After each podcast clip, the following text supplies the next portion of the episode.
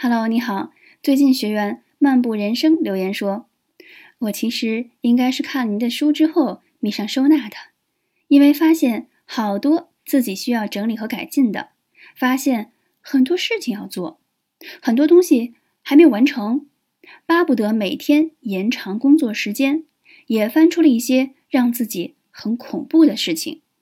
发现要做那么多事情的时候，感觉有些太迟了。”怕自己不自觉的又去忙了一些无关紧要的事儿，然后忽略了重要的事情，都有点焦虑了。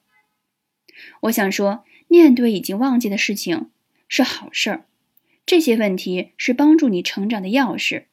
用一个个问题深入的剖析自己，把它们用好，你会找到自我的本质。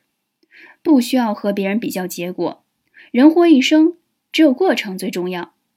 用一次只做好手头一件事的心态，不去分重要不重要，无分别心的面对每一天。